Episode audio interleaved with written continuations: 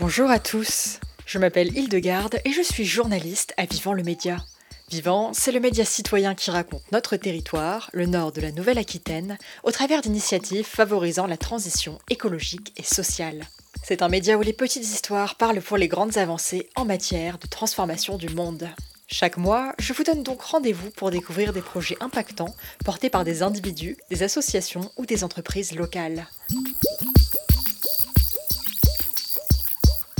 Leur envie, c'était de renouer avec le vivant. En 2021, six jeunes urbains, puisque c'est comme ça qu'ils se définissent, ont racheté la ferme de la Mingotière, un lieu dit de la commune de Voulon, dans la Vienne, avec l'intention de le transformer en écolieu. Préservation de la biodiversité, développement d'activités artisanales, transmission de savoir, ouverture d'un gîte. Depuis un an, les projets se déploient progressivement au cœur des 15 hectares de nature luxuriante qui composent le site. Dans le cadre de la résidence de journaliste Éclaircie Média 2022, l'équipe de Vivant a emmené au reportage à la main Gautière une classe de 6e du collège André Bouillet à Valence-en-Poitou. L'idée, c'était de donner aux élèves l'occasion de découvrir sur le terrain les réalités d'un écolieu, de conjuguer éducation aux médias et sensibilisation à la transition écologique. Trois élèves, Colline, Lola et Apolline, ont donc interviewé deux des propriétaires. Bah, bonjour, moi je suis Agathe Leclerc et j'ai bientôt 32 ans. Bonjour, je suis Vanessa Coste et j'ai 29 ans. Euh, quelle est votre définition d'un écolieu? Alors c'est une très bonne question. Il y a plein de définitions possibles pour un écolieu. Euh, je pense que nous, notre vision de l'écolieu, c'est un endroit qui permet, euh, en tout cas à la Mingotière, de vivre en harmonie avec le vivant et un endroit qui regroupe plein d'activités différentes. Pourquoi avez-vous décidé de créer un écolieu? Bah, notre but, c'était euh, de se rapprocher de la nature. Je pense qu'on était tous urbains euh, dans ce projet et on avait envie de, renouer avec le vivant. Pourquoi?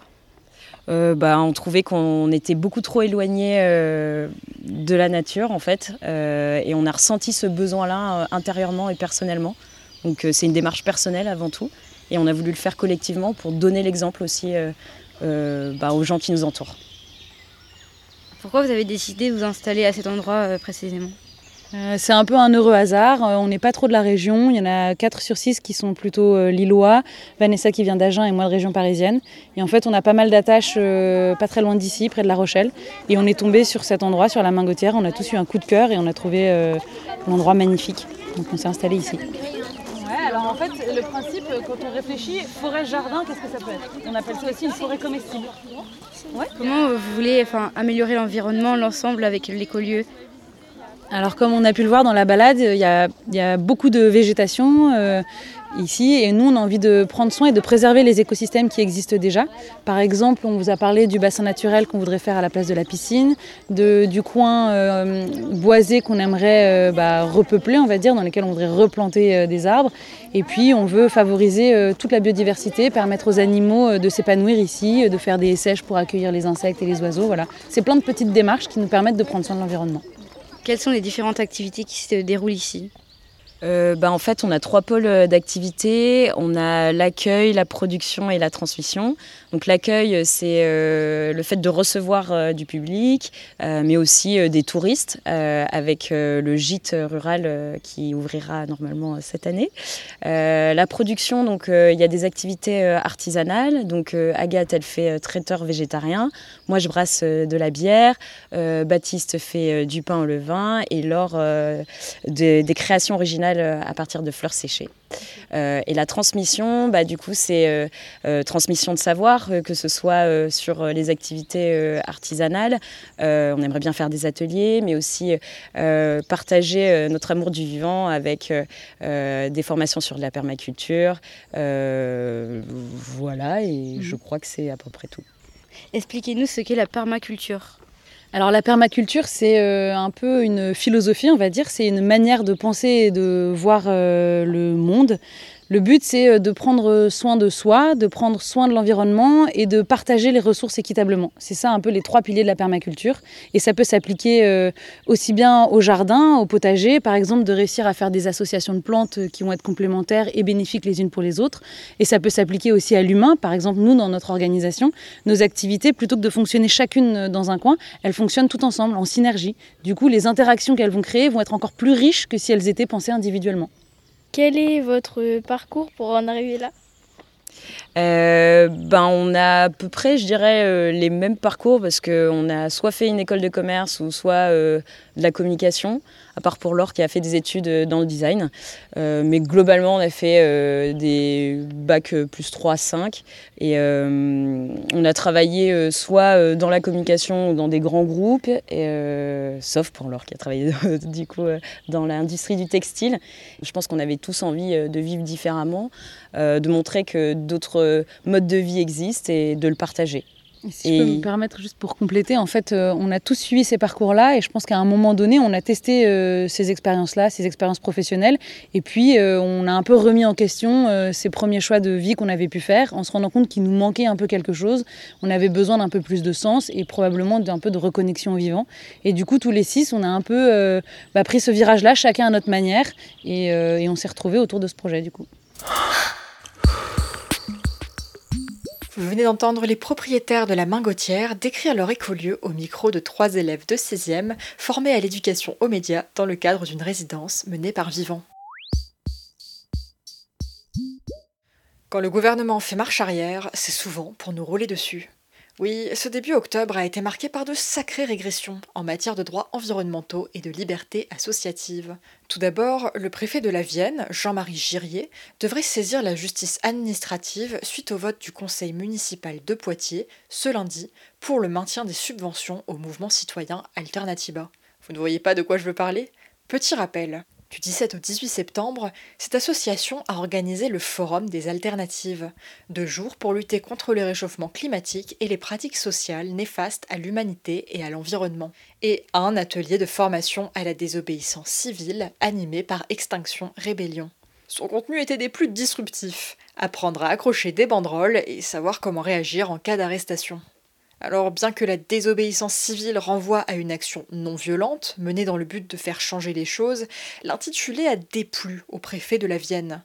Il a donc appelé la mairie à retirer une partie de ses subventions à Alternativa, invoquant pour ce faire la loi contre le séparatisme. Oui oui, on parle bien de la loi qui prévoit que toute structure qui bénéficie d'un financement public ne puisse pas inciter à agir contrairement à la loi, conformément au, j'ouvre les guillemets, contrat d'engagement républicain.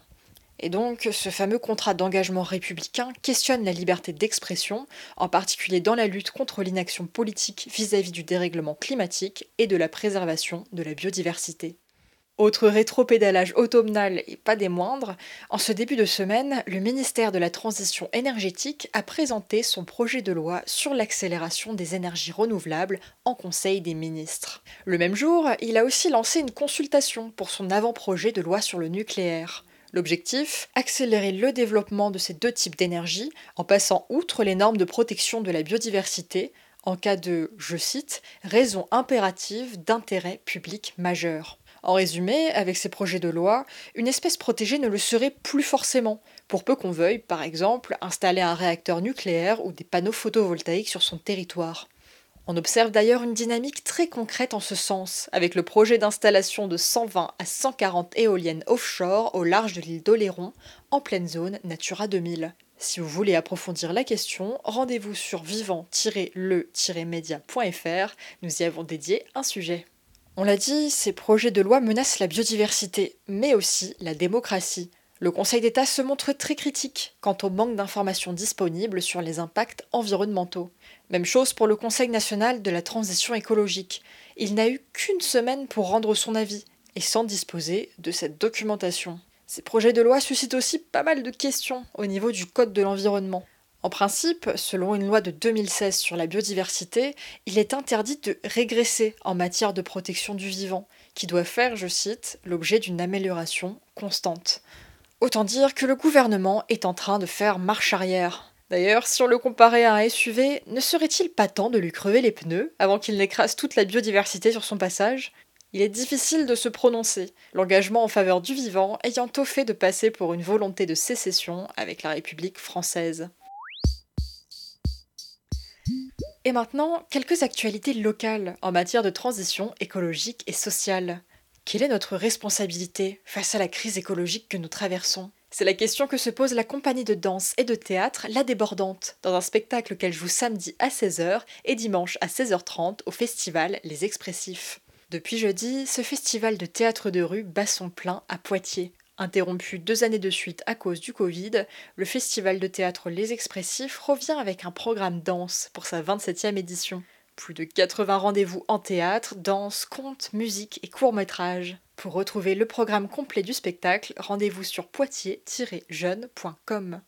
La grande braderie d'Emmaüs revient cet automne, du 7 au 9 octobre, au parc des expositions de Poitiers. Plus de 10 000 mètres carrés de vêtements, de mobilier, de livres, de vaisselle et de bibelots seront proposés à des prix accessibles à tous. Un bar sans alcool, à prix modéré, permettra également de se restaurer sur place.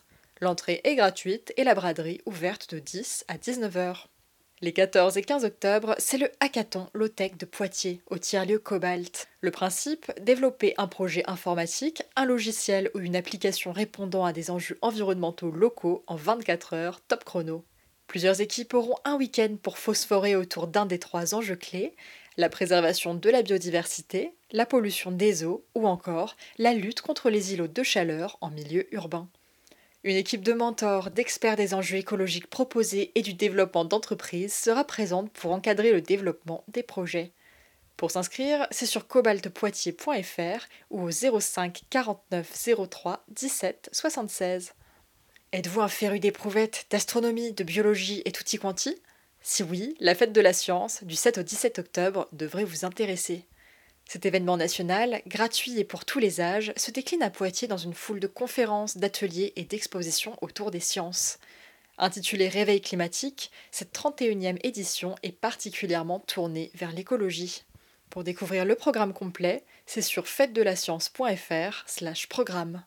À l'occasion de la semaine du développement de l'économie sociale et solidaire, l'association Terre de Liens et l'espace test agricole Champ du Partage organisent une conférence le 7 octobre de 20h30 à 23h.